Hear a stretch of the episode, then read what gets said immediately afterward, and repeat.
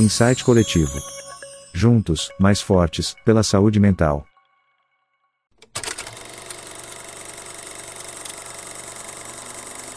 Quem já acompanha aqui, né, o Insight Coletivo, sabe que a gente tem encontros periódicos.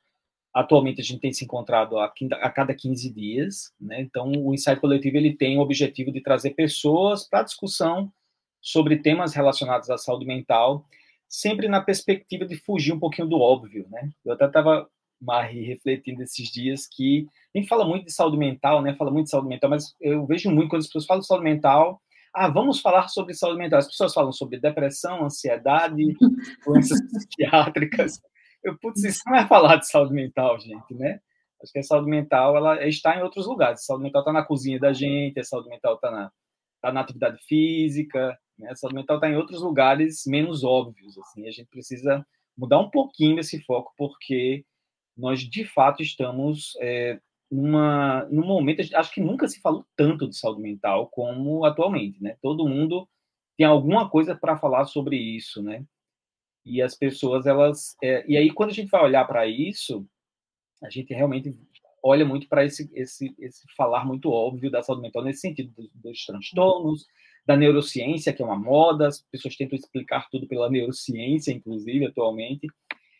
E aí, assim, Maria, minha, meu desejo, quando eu eu te convidei foi para, de fato, a gente sair um pouco desse óbvio, né? Pensar né, na saúde mental em outros outros olhares, né? Pensar na saúde mental em outros outros focos, de, outro, de outros modos que eu acho que são extremamente necessários. Esses outros olhares são pertinentes e importantes, né? Porque cada vez mais eu estou convencido de que esse olhar sobre a saúde mental precisa ser integral, ele precisa, ele precisa ser amplo. Né? A, gente não, a gente não vai dar conta do que é isso se a gente não tiver um olhar amplo e olhar para o ser humano na sua complexidade, né?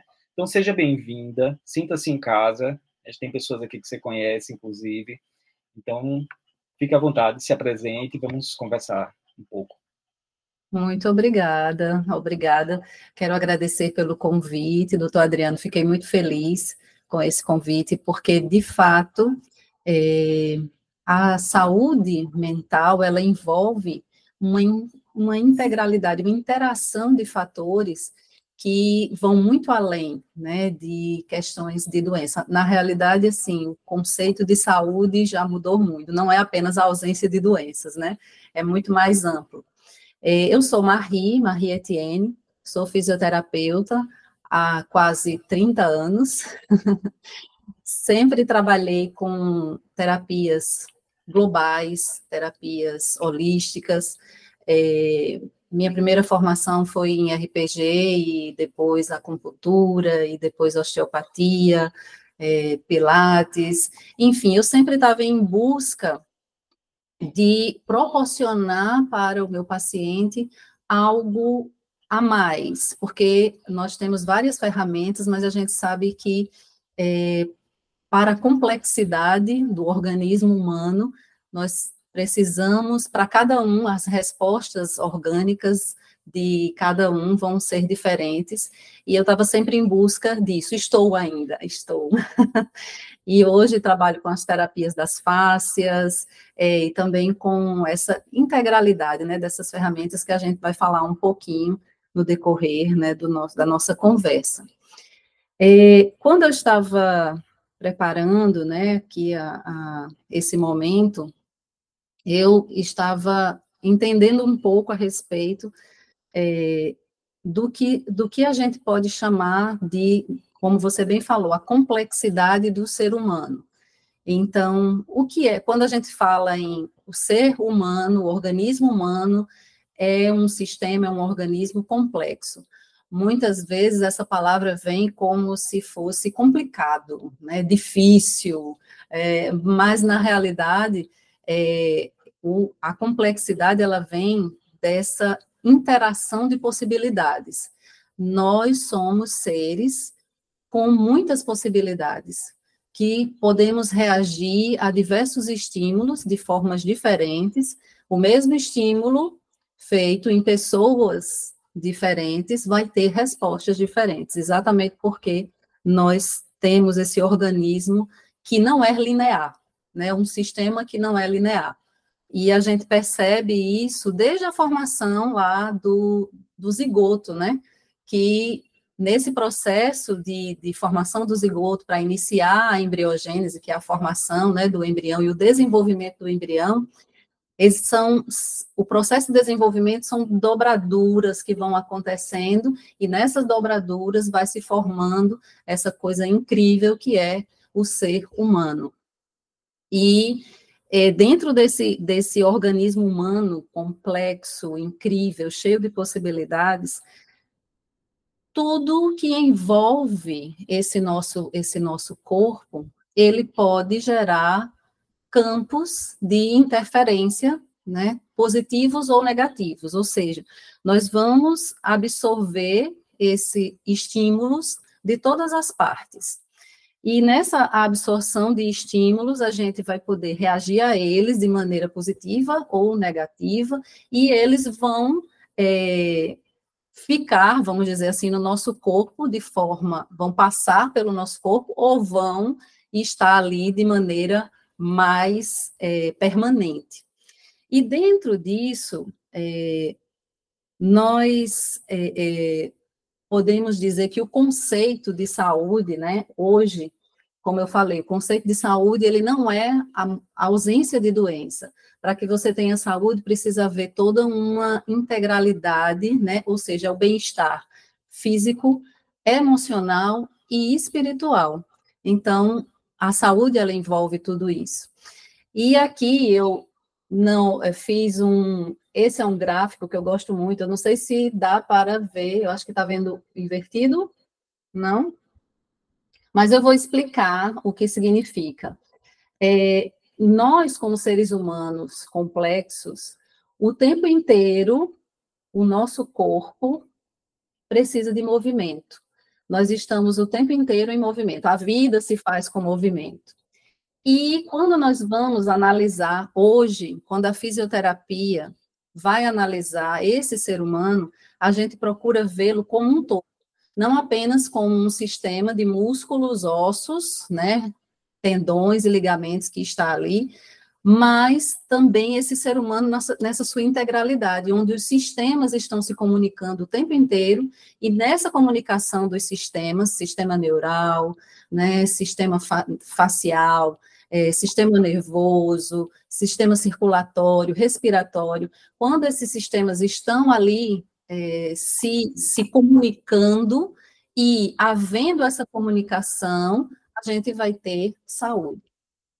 E quando a gente vai, vai analisar o nosso paciente, né, nós vamos analisar observando tudo isso que envolve essa saúde. Como é que nós vamos ter essa saúde integral? A saúde que envolve a saúde física, mental e espiritual, ela vai estar aqui no centro e vários aspectos vão influenciar sobre ela.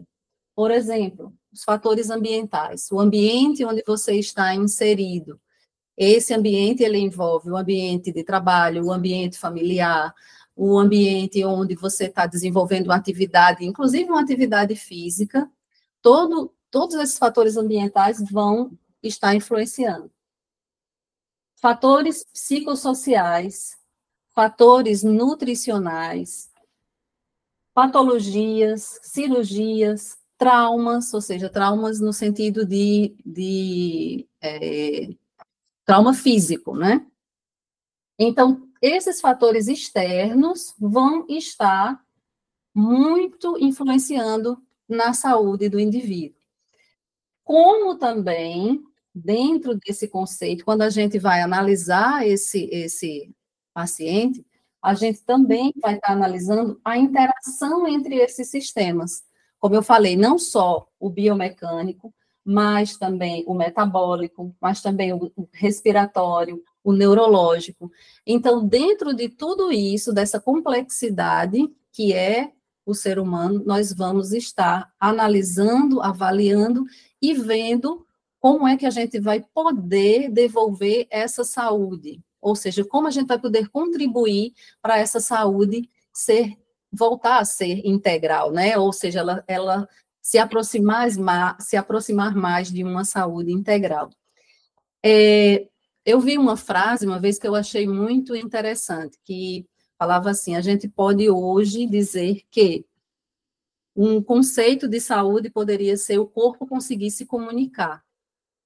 E eu achei muito interessante, porque é, exatamente quando existe um bloqueio da comunicação do corpo, é que pode haver o início de um processo de adoecimento.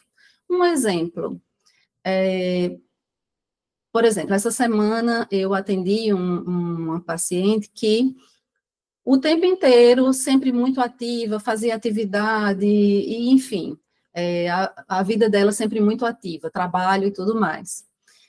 E em um determinado momento, por estresses de ordem familiar, emocional, ela começou a ter dores na região lombar.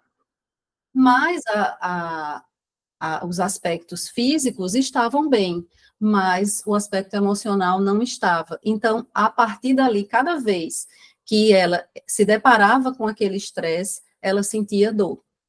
E aí, nesse processo de estresse, houve uma quebra dessa comunicação, desse sistema, do, do sistema músculo-esquelético, né, que estava sendo afetado ali por um bloqueio emocional. Por quê?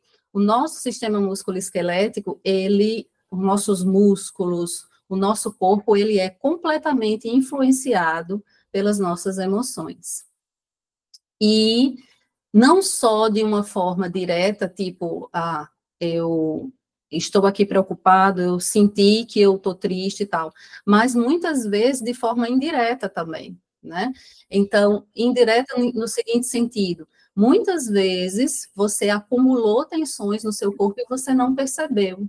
Muitas vezes, questões externas foram, chegaram no seu corpo e, for, e gerou um acúmulo de tensão e você não percebeu. E em determinado momento, você vai se abaixar para pegar alguma coisa no chão e aí a sua coluna trava, e aí a sua coluna tem dor e você vai buscar, né, naquilo ali, é, mas o porquê? Ah, foi só aquele movimento?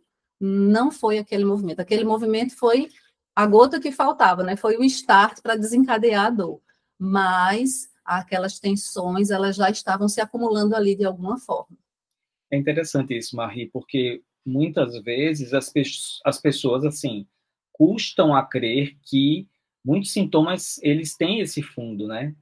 E como você está explicando, essa coisa isso. não acontece da noite para o dia, uhum. vai se uhum. acumulando e os sintomas surgem. E às vezes são sintomas francamente físicos, assim, e, e, e há uma desconexão do, do sintoma com algo, entre aspas, subjetivo ou com questões subjetivas. Há uma completa desconexão e a pessoa não consegue fazer um elo entre Isso. uma coisa e outra, né? Isso, exatamente. É, eu estava estudando a respeito disso e um pesquisador, que é um cara que estuda muito sobre dor, é, Wolf, é, ele estava falando a respeito de um, uma substância química que é liberada no nosso corpo quando a gente é, que é liberado no sistema facial, né, na, na, matriz extracelular, lá nas células que a gente tem, nas, nas células do sistema facial, que a gente chama de matriz extracelular que está ali. Então, essa substância, que é o TGF-beta, que é uma substância química que responde ao estresse, ela é, ela é liberada lá nessa região, na, na, na célula, quando você, por exemplo, vai fazer uma atividade física, quando você vai correr, quando você está fazendo, está se movimentando. E ela é controlada pelo sistema nervoso autônomo. Então, isso, aquilo ali acontece, ele vai, né? Essa mesma substância, sim, aí quando você faz o exercício, se movimenta, põe seu corpo em movimento, aí o seu corpo se autorregula. Ok, tá tudo certo. Isso, aquilo ali é para lhe manter alerta, para poder a sua circulação acontecer, seu coração bombear mais sangue, e você ficar pronto, né, ter forças nos músculos, seu fígado mandar ali é, é, sangue para músculo, e você fazer a sua atividade. Porém, essa mesma substância, ela é liberada nessa matriz extracelular, que são é, que ela afeta diretamente os miofibroblastos, os fibroblastos, né, e as células de, de musculatura lisa, elas vão ser, ela vai ser liberada quando você sofre por uma situação, passa por uma situação de estresse. Ou um grande estresse, tipo uma grande perda, ou um, uma coisa que mexeu muito com você, ou pequenos estresses do dia a dia que vão se acumulando. Olha só que coisa interessante, né?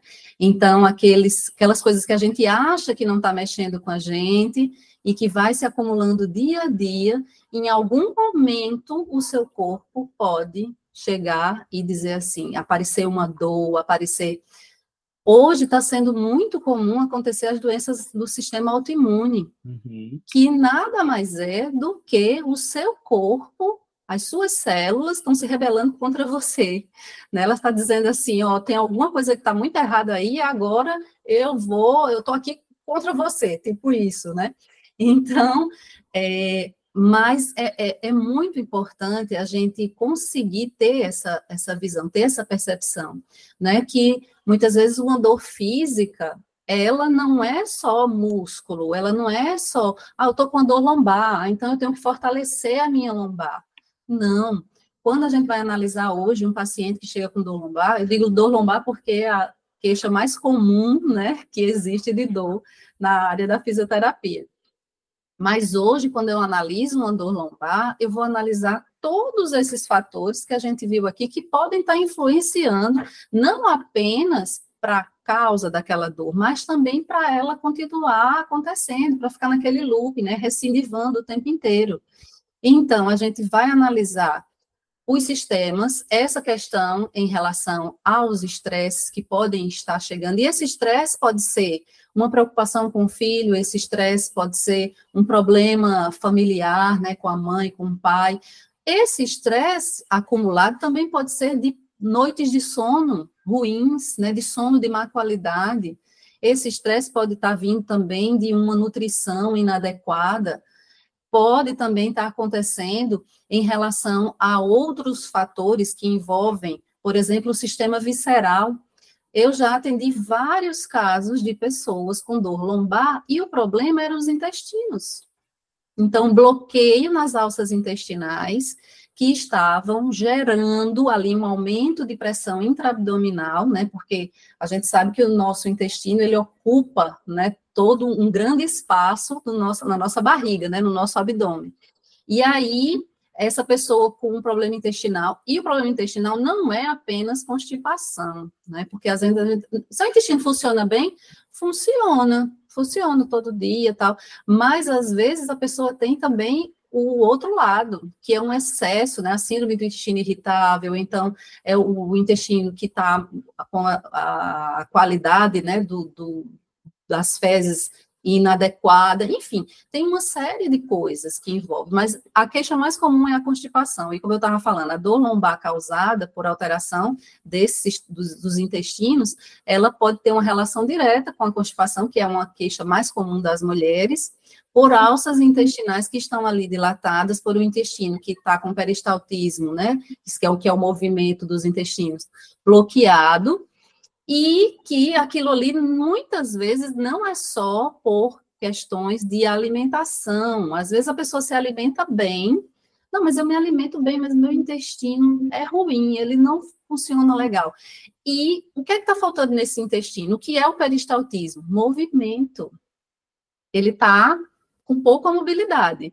E por que, que ele está com pouca mobilidade? Aí é onde a gente vai analisar como é que está a respiração dessa pessoa, porque o diafragma, quando ele se movimenta, o diafragma é um músculo super importante para o nosso organismo, não só para a respiração, mas eu digo que é para a vida, né?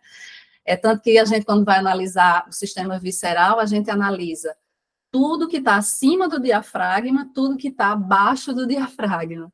Então, quando o diafragma se movimenta e quando ele está com o movimento dele fluido acontecendo, ele massageia as alças, as vísceras intestinais. Então, às vezes, a gente fazer uma liberação diafragmática pode melhorar a função intestinal e resolver a dor lombar. Olha só. Romilson, Romilson levantou a mão. Pois não, Romilson. Maria, eu queria acrescentar, quer dizer, como eu sou seu cliente, já fui, sou em potencial, quando eu estou nesse estado eu faço carreira, né? Sim. É, mesmo eu tendo é, a formação, o conhecimento, né, através de Reich e de Alexander Loy, trazendo a, a questão das couraças e das, da, das personalidades diante das coraças do corpo, mas mesmo assim eu me surpreendia cada vez que, por exemplo, que, que eu chegava com a dor na lombar, né? E com seu manejo, né? Você fazendo o manejo, na realidade a gente chegava, eu entrava em contato com a dor tão profunda emocional, né? Que você dizia, a gente identificava, você dizia, é, realmente isso é material para você trabalhar em sua terapia. Né? Então, na realidade, a minha dor na coluna tinha a dor lombar, obviamente, o, o, o físico, mas ela estava representando, era a somatização de uma dor emocional muito profunda. E que eu não tinha entrado em contato com ela, só foi entrar em contato a partir do seu manejo, a partir da, das, do seu toque no diafragma, nessa região, como você está falando. Eu estou trazendo muito mais para é, trazer que não é só estresse, a dor emocional também ela vai estar tá sendo, né, como é que se diz, colocada nesse lugar, nessa dor lombar. Tá sim, tá certo? sim. Com certeza, Romilson, é isso mesmo. Você fez uma colocação é, muito pertinente. É isso mesmo. É, a dor emocional, é, como eu até falei né, na, na apresentação, é, quando a gente fez o folder, que não existe uma dicotomia entre corpo e mente. Eu acho até que nem precisava desse E, era para ser corpo-mente, porque está tudo tão interligado, está tudo tão conectado, né? Tudo que acontece na nossa vida fica marcado no nosso corpo. Todas as vivências, todas as experiências, todas as sensações. E hoje, mais do que nunca, a ciência nos respalda com isso, uhum. né? Nos respalda cada vez mais. É, eu estava vendo uma outra pesquisa é, de um, um, um pesquisador, é, esqueci o nome dele agora, é, vou, vou, lembrar já, mas eu acho que a pesquisa dele é, é muito legal. Ele, ele fala muito sobre isso. Ele diz que é, eles pegaram dois grupos, né? é, dois grupos de pessoas e foram analisar se o fato daquelas pessoas estarem é, concentradas, atentas naquele estímulo que estava sendo feito, ou seja, naquela terapia manual, ia fazer alguma diferença no resultado da, da, da eficácia, né, daquele estímulo. Então, eles pegaram pessoas que tinham dor, é, síndrome de dor complexa regional, dor na mão, e é, fizeram o mesmo tipo de, de, estímulo de manobra, né, do, de terapia manual, naquele grupo, e aquele grupo ficou concentrado, as pessoas concentradas naquele estímulo que estava sendo feito ali, sentindo aquele estímulo. E no outro grupo, as pessoas, é, eles diziam, faça o seguinte, enquanto o fisioterapeuta está aqui fazendo o estímulo, leia esse livro, e aí as pessoas ficavam com a sua atenção distraída lendo o livro. O resultado final, mas o estímulo era o mesmo, nos dois grupos. O resultado final é que o grupo que teve a melhor resposta de melhora da dor foi aquele grupo que estava concentrado, que estava sentindo, que estava percebendo o que estava sendo feito. Olha só que interessante, né? Ou seja, isso prova como, quando nós estamos com a nossa mente conectada, focada naquilo que a gente está fazendo, naquilo que a gente está sentindo, nas nossas sensações, nas nossas percepções, nós podemos mandar estímulos, células que vão ali, substâncias que vão ali ser curativas, né? Substâncias anti-inflamatórias, substâncias que vão liberar aquele tecido facial para poder haver uma cura. Então, isso é ciência, né? Pois é, cada vez mais, né? Hoje, inclusive, hoje pela manhã, eu estava lendo um artigo muito interessante falando sobre depressão e inflamação, Marie. E você uhum. falou uma coisa que me, me, lembrou muito que eu li hoje pela manhã. Ele, o autor falando sobre a, a questão de como né, nós, nós, nós inflamamos mesmo, né? Porque o, o TGF-beta que você estava citando aí, ele é um mediador, é uma proteína que está tá dentro do processo lá da cascata imunitária, da, da, imune, né? Então, assim, Isso. eu acho que diante desses fatores, a gente inflama. E aí o autor dizia o seguinte, que é, é, no, no, desenvolvimento, o ser humano, ele foi, ele era, ele foi muito exposto a patógenos, a, a traumas, a, né, a expectativa de vida, quer dizer, é, pelo menos 50% das pessoas morriam antes dos 40 anos de idade, enfim, ou por infecção, ou por por trauma, seja o que fosse. E ele, ele dizia que o nosso sistema imune foi criado para isso, para sobreviver a isso. E hoje a gente vive num mundo moderno que a gente não está mais exposto a isso. E esse sistema imune, ele é o mesmo. E, e, aí ele fazia uma reflexão, dizendo que esse sistema imune é o mesmo e nós e, e ele está ávido para nos defender. Então, nós temos respostas desproporcionais, né? E aí é interessante porque ele diz assim, que nas pessoas predispostas a isso, essas pessoas predispostas, elas vão inflamar, né? Porque o Romeu estava falando, é uma dor emocional, mas essa dor emocional, ela gera toda essa cascata, ela desencadeia esses sistemas inflamatórios, e a gente inflama mesmo, e aí a dor aparece, né?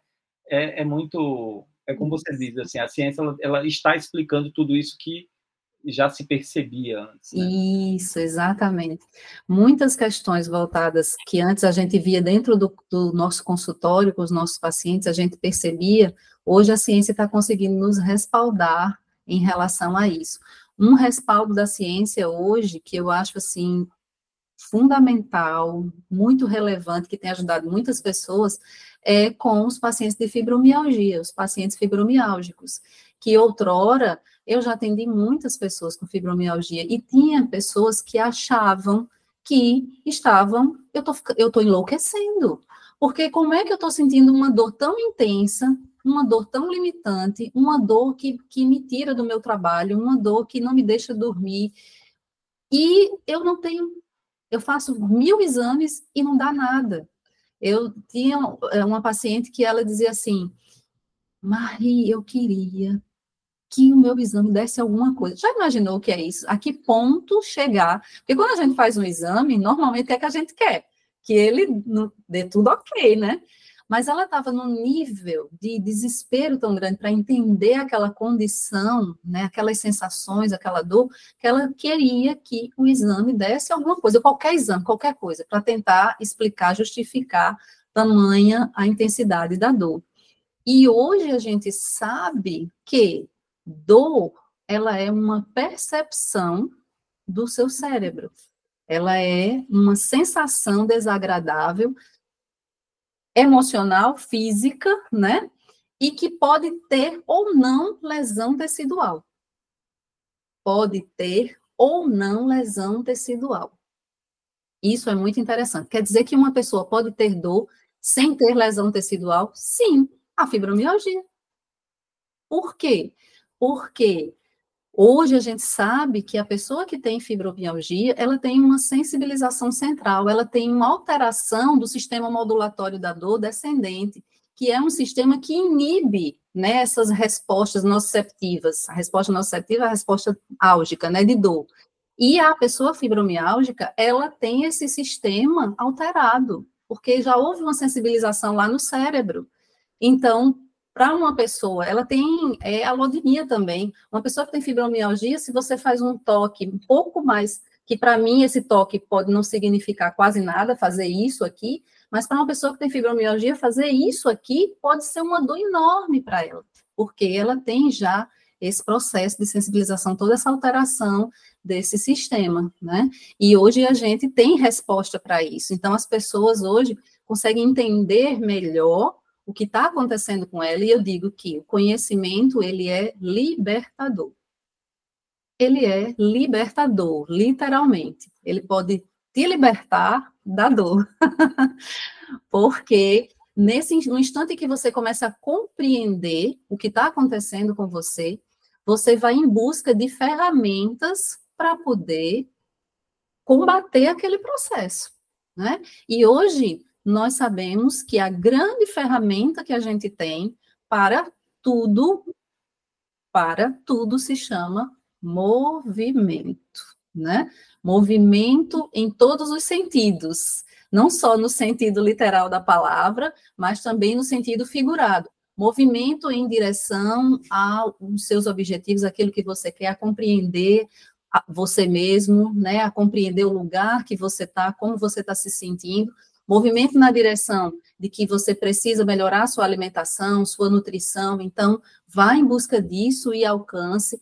Movimento no sentido movimento mesmo, porque a gente sabe que a atividade física, ela é hoje, em todas as pesquisas, to, é o, o, o top de linha para que você tenha saúde, inclusive saúde mental, saúde integral, né? Não é só saúde física, porque a gente está falando aqui o tempo inteiro, fugindo do óbvio, né? De que é, a sua saúde, ela envolve todos esses fatores, todos esses sistemas que estão integrados e que estão se comunicando. Silvia, Silvia levantou a mão. Pois não, Silvia. Oi, boa noite a todos. Marie, eu tenho um, não chega a ser um diagnóstico, né? Mais por mim, que em São Paulo, eu hoje moro em Salvador, quando em São Paulo, passando num médico, um dos médicos que eu trabalhava no hospital que eu trabalhava, e ele que veio falando sobre a fibromialgia. E me chamou muita atenção, mas passou. Era uma coisa assim, eram um poucos sintomas. Só que depois foi crescendo, foi crescendo, chegar ao ponto de eu estar falando e esquecer as palavras. Aí falavam que um dos sintomas era o esquecimento. Eu já comecei até a questionar um médico sobre se algum problema de doença de Alzheimer, né?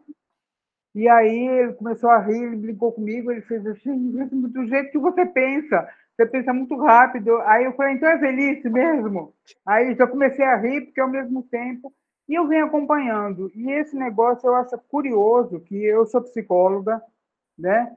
E, e o que eu vejo também na área da saúde, aos poucos, está tá aparecendo, tá aparecendo esse, é, essa procura né? de, de entender o que está acontecendo, que não seja só, ah, principalmente para a mulher, que antes a gente era histérica, né? porque qualquer coisa, ah, mas isso é, isso é emocional. Sim, é emocional, mas está no corpo, eu estou sentindo no corpo. Né? Tem horas que eu tenho a impressão que vai estar tá entrando um ferro pela minha, pela minha perna e vai subindo. Hoje mesmo eu fui sair, foi, subiu esse, como se fosse uma agulha entrando, chegando até o joelho, e cada vez tem uma, tem uma, uma novidade. É um tipo de, de dor que dá. Consigo é, conviver e ver que realmente o movimento, para mim, está sendo muito legal. Tem vezes que não dá, tem vezes que não dá eu não saio, mas aí eu fico em casa, eu ponho uma música que eu não estou trabalhando fora, né? Então eu ponho uma música, eu danço, faço qualquer movimento para não perder esse, né? E entender que as faculdades também colocavam isso para gente separar. Por mais que falassem, levantassem uma bandeira, na verdade não faziam isso, né? Que é de entender a gente como mais do que o físico, mais do que o emocional, mais do que o espiritual. Isso é um conjunto que precisa, quanto mais equilíbrio, e a meditação está me ajudando bastante, né? Tanto que eu nem, nem, o remédio que eu tomo é de pirona, com fortes dores, né? Até comento, estava num grupo, e aí comentava com, com as mulheres e falando, falou, olha, gente, é manter a calma, é difícil, é difícil,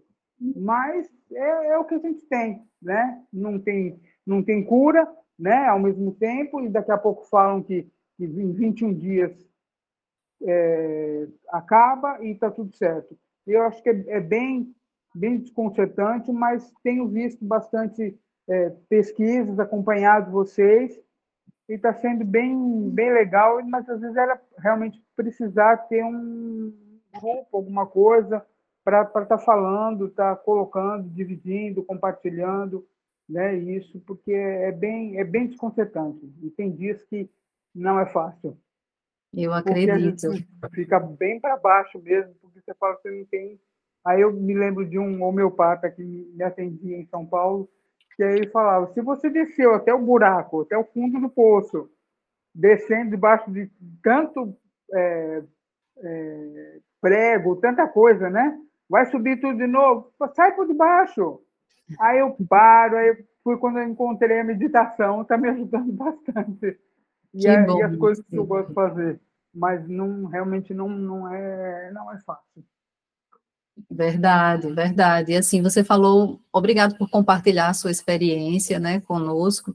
É, e uma coisa que você falou que é muito interessante é que alguns dias não dá, porque está muito difícil, está ali, não dá para sair de casa. Mas não dá para sair de casa, bota uma música, dança, se movimenta, tira o foco da dor. Tira isso. o foco da dor, né? Porque isso vai ajudar você a conseguir combater melhor essa dor, mas não se entregar, né? Chegar ali Sim. e dizer, eu vou continuar, eu vou fazer minha atividade física, eu vou, quando eu estiver bem, eu vou lá procurar quando eu estiver melhor, eu vou lá fazer meu exercício, eu vou fazer minha meditação, porque um dos grandes problemas, a gente pode chamar isso de, vamos chamar de barreiras, de barreiras para que a gente consiga ter um bom resultado com os pacientes de fibromialgia, é a questão da continuidade da continuidade dos tratamentos, da continuidade dos estímulos, da continuidade da atividade física, da continuidade do movimento, na realidade é isso.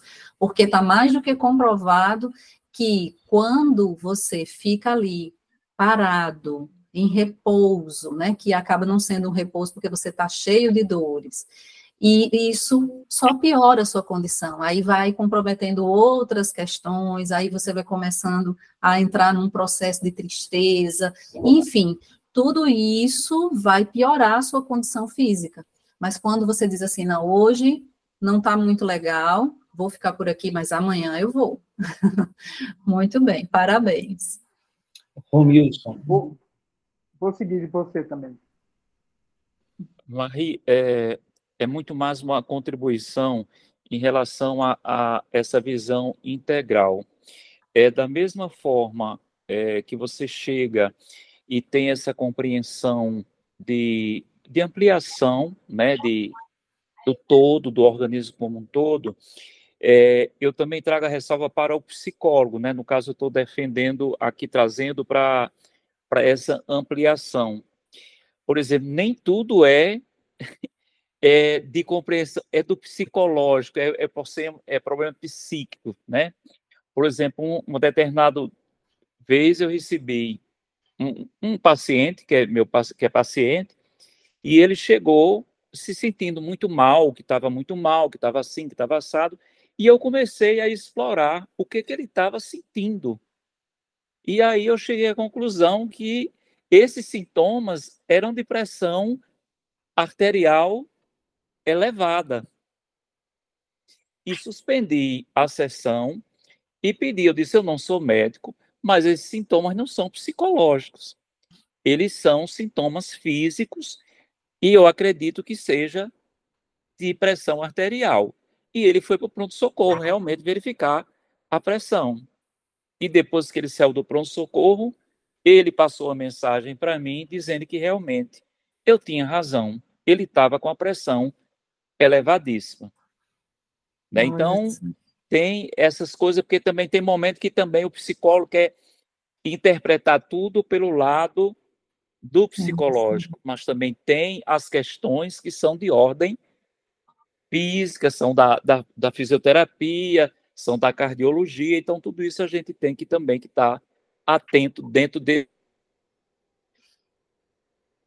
é verdade, é verdade. E, e é, o, o, profissional da saúde ele tem que estar tá realmente muito alerta em relação a esses aspectos, porque essa complexidade do ser humano, né, envolve todos esses fatores, e é muito importante a gente saber identificar aquilo que já está ali fugindo da sua área, aquilo que já não lhe compete, né, e, e isso envolve, inclusive, é, todos nós, né, então por isso que a gente está sempre tendo esse cuidado de estar tá ali observando, vendo, é, é, isso você conseguiu identificar porque você conhecia seu paciente, você começou a observá-lo, percebeu, né, reações físicas diferentes, e foi ali que alertou, opa, tem algo aqui que não, não é emocional, né?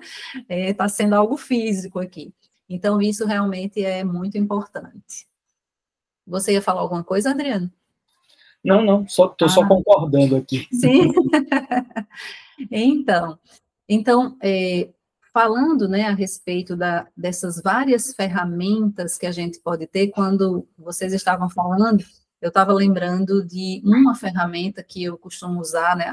Quando eu falo ferramentas, ferramentas terapêuticas, né, na área da fisioterapia, porque é, hoje a fisioterapia ela está muito ampla no sentido de trabalhar com esse ser humano, né? E está muito ampla é, em várias áreas. Então, por exemplo, eu é, sou especialista em dor, em coluna, né, nessa, nesse trabalho de holístico, né, de terapias manuais, né, trabalho com acupuntura também.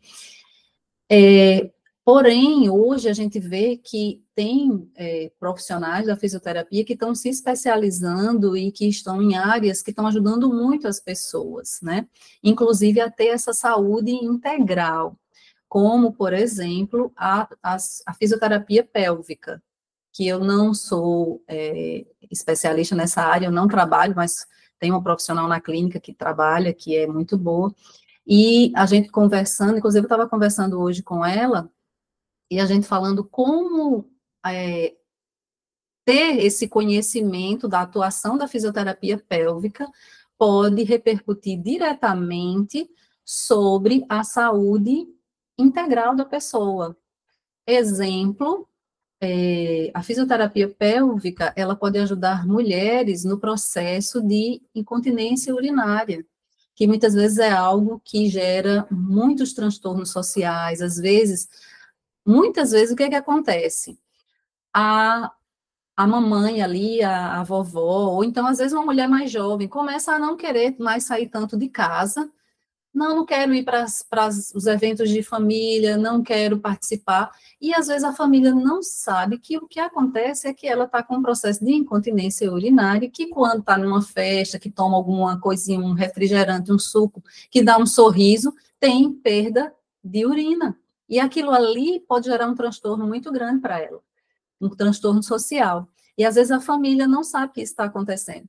Teve uma vez é, lá na clínica que isso é algo muito evidente. É, eu atendia a filha, e aí eu sempre converso, tudo, ela se sentiu à vontade. Aí a mãe chegou para mim e falou que estava acontecendo isso com ela. Me chamou num cantinho assim, mas eu não quero dizer para minha filha para não preocupá-la. Só que isso estava gerando um transtorno muito grande para ela, né? E, inclusive, a saúde, ela estava começando a ficar triste, porque ela não participava dos eventos da família por conta de uma questão física, que ela não queria abrir para a filha, porque não queria preocupar a filha. E aí foi quando eu conversei com ela, expliquei que seria muito importante a gente conversar sobre isso, porque existia tratamento, a gente pode, vai encaminha para um médico que seja especialista, né, um uro, para depois de passar por um uro, urologista, se for necessário a gente a fisioterapia pode, enfim. Aí eu fui conversando com ela e convenci e ela acabou conversando com a filha e o problema foi solucionado. Então, assim, realmente a gente ter essa, essa, essa capacidade de perceber essas nuances que muitas vezes são muito sutis, né, no nosso paciente ou até em alguém que não é, para poder dar essa orientação, né, orientação para que o problema seja solucionado, que às vezes pode chegar a dizer, ah, mamãe está em depressão, porque mamãe não quer sair de casa, não quer mais participar das festas de família, e na realidade não era depressão, é porque ela está com um problema de incontinência urinária que está gerando tudo isso. Então, de fato, é, é algo assim que é, é, é muito importante, né? É bem relevante se trabalhar isso. Bom, continuando com as ferramentas que a gente tem, que a gente pode estimular esse corpo, uma das ferramentas que eu utilizo muito na fisioterapia é, se chama o Mackenzie. O Mackenzie é um método de tratamento, né, da coluna e das extremidades articular, onde a gente vai tratar com micromovimentos. E a gente trata, olha só que interessante, a gente trata pessoas que estão com dor aguda.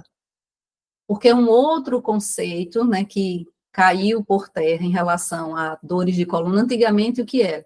Você está com dor na coluna, vamos especificar para a coluna, então, tome o remédio e fique em repouso. Daqui a dois, três, quatro dias, uma semana, enfim, aí é que você vai fazer algum movimento. E hoje a gente sabe que este repouso prolongado, ele pode trazer muito mais complicações e problemas do que se aquela condição for tratada o mais rápido possível.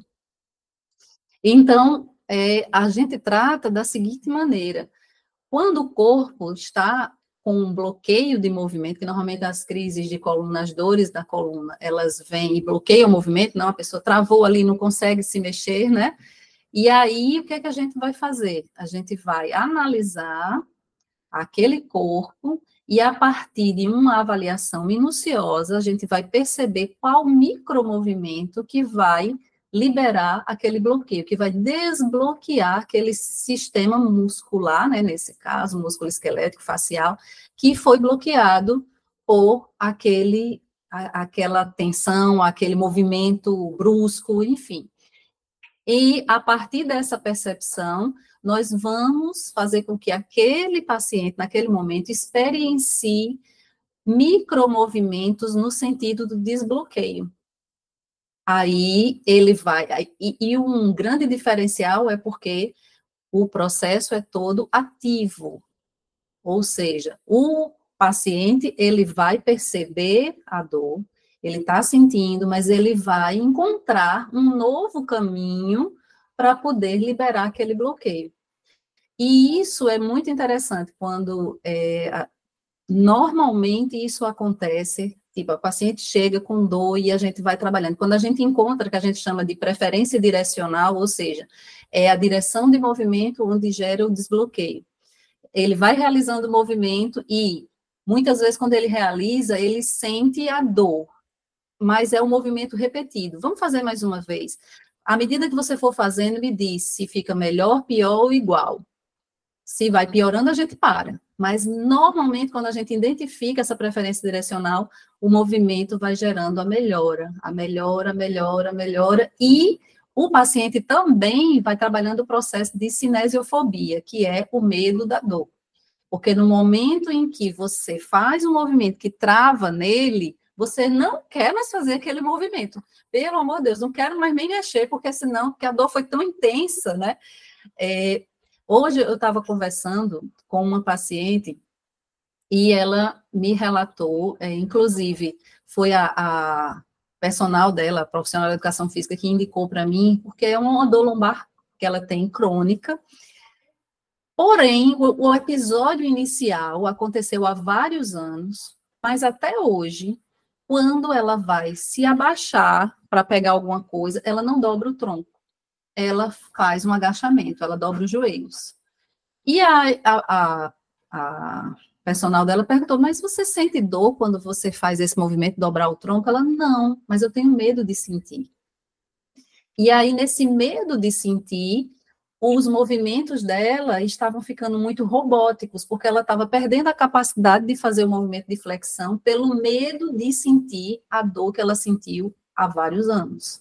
Ou seja, gerou um bloqueio ali do tecido facial, gerou um bloqueio primeiro a nível do cérebro, né? A percepção da dor, aquilo que a gente falou. A dor, ela é uma percepção do seu cérebro que pode ter ou não lesão tecidual. A lesão tecidual não existe mais. Existiu, mas não existe mais. Mas na memória dela, ali, que a gente chama, né, aquela memória registrada lá no córtex insular, né, que foi a registrada com sucesso a experiência ruim, então isso estava blo bloqueando o movimento dela e o movimento espontâneo, o movimento normal.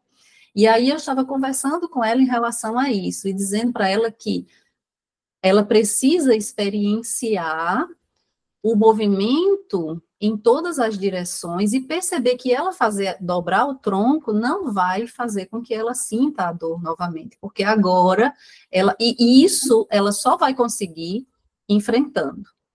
Ou seja, fazendo o movimento, repetindo o movimento. E não é só na hora que ela estiver na minha presença ou na presença da, da profissional de educação física, mas é principalmente no dia a dia ela, aí eu ensino alguns movimentos, exercícios naquela direção que vai gerar o desbloqueio, eu digo, ó, faça esse exercício tantas vezes por dia, tantas repetições, que a gente chama, são micromovimentos de liberação, para que o sistema nervoso lá, que registrou aquilo, ele possa, é como se a gente tivesse estimulando uma aferência, né, mostrando para o cérebro que aquele movimento pode acontecer e que não vai gerar dor, ou seja, para que a percepção de dor dela mude. Então, eu achei esse caso bem interessante, e eu digo tudo a ver com o que a gente está né, tá pensando nessa coisa dessa complexidade do ser humano e, do, e de tantas nuances que existem no nosso corpo. É uma grande verdade. Nós somos um sistema, né? Cada vez Oi? isso fica mais claro. Oi, tá me ouvindo? Meu minha internet está meio. É, deu uma paradinha, mas, mas voltou. É, é porque a minha internet eu notei que ela está oscilando aqui. Eu estava falando que nós somos um sistema, isso está cada vez mais claro, né? Um sistema realmente complexo e integrado, né? Acho que isso, eu acho que cada vez mais está tá claro para a gente. Alguém teria alguma pergunta para Marie? A gente está quase chegando no nosso limite de horário. Alguém tem alguma pergunta, alguma colocação? Dora. Dora levantou a mão.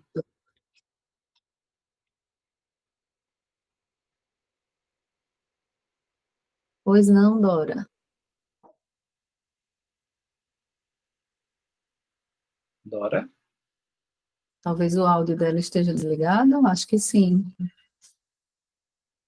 Menina, eu falando sozinha, meu Deus. É, primeiro lugar, boa noite a todos. É, essa aula foi, para mim, extremamente impactante. Que maravilha, que aula rica, hum, perfeita, e eu não poderia deixar de agradecer.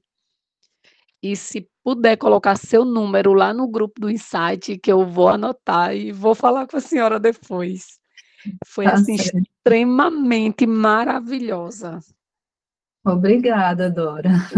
Só gratidão por tudo que a senhora trouxe hoje, foi extremamente rico. E eu queria agradecer por não ter perdido essa aula de hoje. Foi super top de linha. Pronto, Obrigada. era só isso. Só queria dar esse feedback.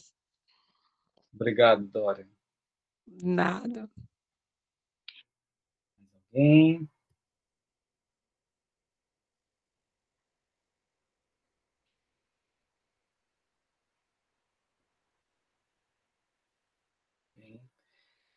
Vocês estão me ouvindo, gente?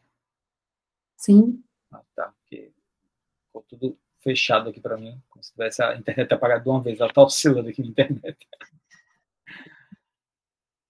É, é, nós já são 21 horas. Marie, queria muito lhe agradecer. Né? Assim, eu sei que a gente poderia ficar aqui horas conversando. Marie tem, Marie tem, tem conteúdo, gente, aí para, não sei, acho que um ano, talvez, dois anos de, de live Muito obrigado, mãe. Muito obrigado pela sua generosidade de estar aqui com a gente, sua disponibilidade. Né? A gente agradece muito e fique à vontade para se despedir, pessoal. Obrigada, eu que agradeço. É tão bom a gente ter a oportunidade de conversar, né, nesse bate-papo assim tão é, aberto, né, tão é, muito bom. Eu, eu fiquei muito feliz, eu fiquei muito à vontade com vocês e assim honrada por esse convite, né? E muito obrigada a todos vocês que participaram, que assistiram, que né, interagiram conosco. Então, foi um prazer enorme. Obrigada mesmo a todos e a todo o grupo do Insight Coletivo e a doutor Adriano, que foi o, o criador né, desse momento.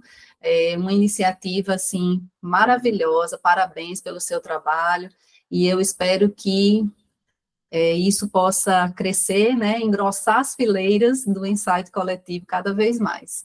Obrigada a todos. Obrigado. Vamos ver, se, vamos ver se sai os fogos de artifícios. ah, saiu agora. Foi. Valeu. O dedo assim são os fogos de artifício, é? Acho que o meu não está configurado para isso, não. o meu também não. Gente, muito obrigado. Boa noite a todos. Agradeço a presença de todo mundo. Né? Fiquem ligados aí. Daqui 15 dias a gente tem novo encontro. Eu vou colocar aí nas redes né, a divulgação do próximo convidado, como é que vai ser. E aí, acho que daqui para o final de semana, Marie, está disponível no YouTube. Eu mando para você o link para você estar tá divulgando também nesse nosso encontro de hoje. Tá bom? Maravilha, gente? maravilha. Nossa, Obrigada, gente. Valeu. Tchau, tchau.